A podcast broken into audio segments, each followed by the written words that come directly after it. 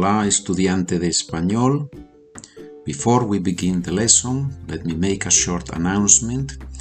I have recently published a book on Amazon. It's called 10 estudiantes americanos y un tutor de español.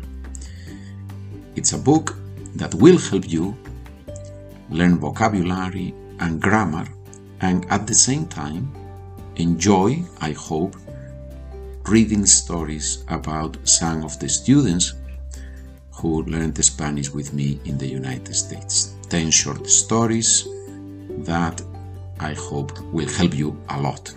If you can buy the book on Amazon, it's very cheap and you can buy it electronically in version, electronic version or on paperback. And if you can buy it and write a nice review, I would be extremely grateful. And now, let's continue learning Spanish. Buenos días, buenas tardes, buenas noches.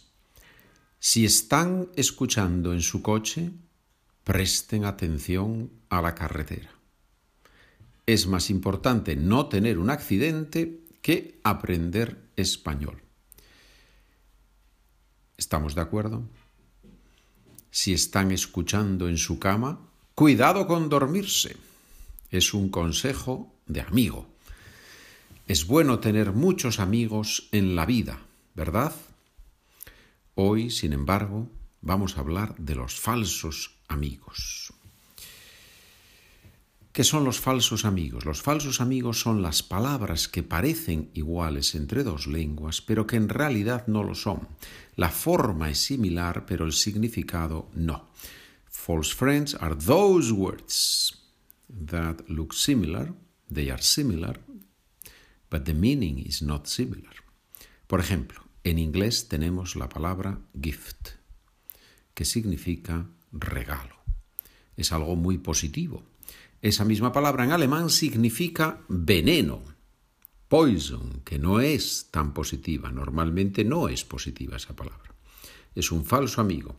Si decimos en inglés, voy a llevarte mañana un regalo, no hay problema. ¿sí? I'm going to take you tomorrow a present, to bring you tomorrow a present.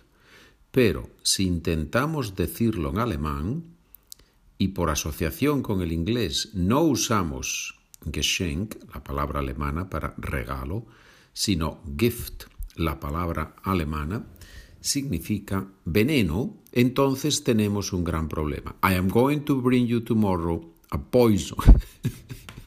Voy a traerte veneno mañana, ¿sí? Muy bien, señores.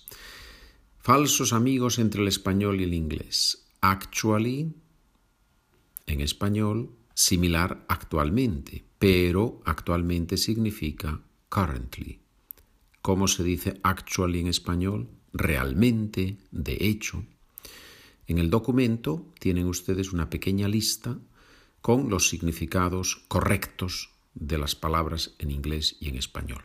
Si desean recibir el documento, me escriben por favor charla con pedrogmail.com o página de internet SpanishWithPedro.com. Argumento. Argument, false friends. Argumento en español significa en inglés plot. Argument en inglés significa en español discusión. Sensible en español, sensible en inglés, false friends. Sensible en español, sensitive en inglés, sensible in English, sensato en español. Librería, library, no. Librería, bookshop. Library, biblioteca. Éxito, exit. Éxito en español, traducción correcta al inglés, success. Exit en inglés, traducción correcta en español, salida. Carpeta, carpet. Carpeta, folder. Carpet, moqueta. ¡Wow! Impresionante, ¿no? ¿Cómo, cómo, ¿Cómo se parecen tantas palabras en el inglés y en español? ¿Por qué hay tantos falsos amigos entre el español y el inglés?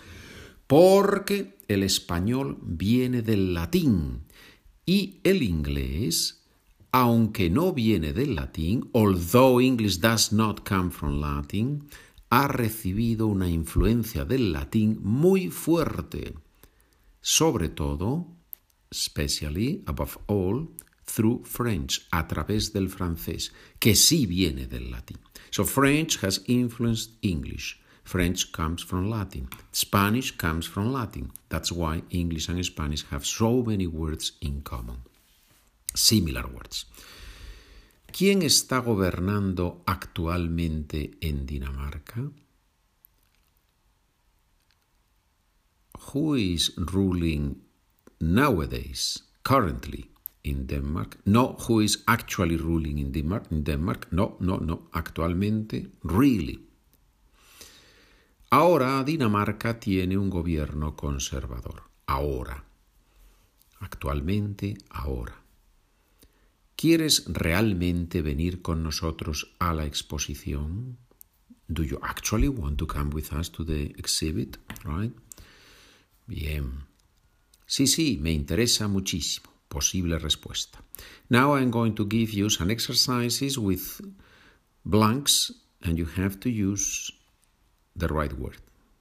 ¿Recuerdas el de la película? ¿Recuerdas el argumento de la película? Do you remember the plot of the movie? Sí, sí, lo recuerdo perfectamente. Frank Sinatra fue un cantante que tuvo mucho, ¿verdad? Frank Sinatra fue un cantante que tuvo mucho éxito, ¿verdad? Sí, claro, todo el mundo lo conoce, todo el mundo conoce a Frank Sinatra. ¿Quieres hablar de ese tema o es muy para ti? Do you want to talk about that topic or it's very sensitive for you? ¿Quieres hablar de ese tema o es muy sensible para ti? No, no, podemos hablar, por supuesto. no, no, podemos hablar, por supuesto. Muy bien, señores. Otra frase. ¿Me acompañas a la... Es que voy a comprar un par de libros. me acompañas a la librería, es que voy a comprar un par de libros, ¿sí? If you are going to buy the books, you don't go to the library, you go to the bookstore, right? To bookshop. Sí, hombre, cómo no, posible respuesta. ¿Cómo no? Of course, por supuesto, of course. Faltaba más, of course. ¿Cómo no? Por supuesto, faltaba más. Bien, bien, señores, bien. Falsos amigos. Hemos visto algunos falsos amigos. Y ahora tienes en el documento los ejercicios escritos. En el primero tienes que completar las frases, similar al ejercicio oral que hemos hecho, similar to the oral exercise we, just, we have just done. Tienes que completar las frases con una palabra del vocabulario. Vamos a hacer la letra A. Mi primo es una persona muy... siempre sabe qué hay que hacer. Mi primo es una persona muy sensata. Siempre sabe qué hay que hacer. Sensata significa um, sensible, una persona que tiene mucho sentido común, who has a lot of common sense. Es una persona sensata, es una persona que piensa antes de hablar y antes de actuar. Es difícil, ¿eh? es difícil pensar antes de hablar y pensar antes de actuar. Siempre sabe qué hay que hacer. He always knows, o she always knows, bueno, mi primo es a he. He always knows what must be done. ¿Qué hay que hacer? Hay que, you remember, one has to do something siempre sabe qué hay que hacer. He always knows what to do, what shall be done, right? What should be done. Good. Muy bien, señores. Y ahora en el ejercicio 2, cambia los verbos en el presente a un tiempo del pasado si es necesario. You have to change the verb from present to one time, one tense, no one time, one tense of the past if necessary. Letra A. Mis primas siempre lloran cuando ven una película romántica. Son muy sensibles. ¿Sí? My cousins always cry when they see a romantic movie. They are very sensibles, not sensible, but sensitive, right? They are very sensitive. And now I suggest that the sentence begins with the word antes. Antes mis primas siempre Antes mis primas siempre lloraban cuando veían una película romántica. Imperfecto, antes, típico uso del imperfecto. Antes mis primas siempre lloraban cuando veían una película romántica. Eran muy sensibles. They were very sensitive. Probablemente ahora ya no son tan sensibles. ¿Sí? Porque el imperfecto con antes normalmente significa que ahora ha cambiado la situación. Antes no escuchaba el podcast de español y ahora lo escucho. ¿Funciona? Antes escuchaba el podcast y no tenía los documentos, ahora escucho el podcast y trabajo con los documentos. ¡Wow! Publicidad subliminal, señores. Impresionante.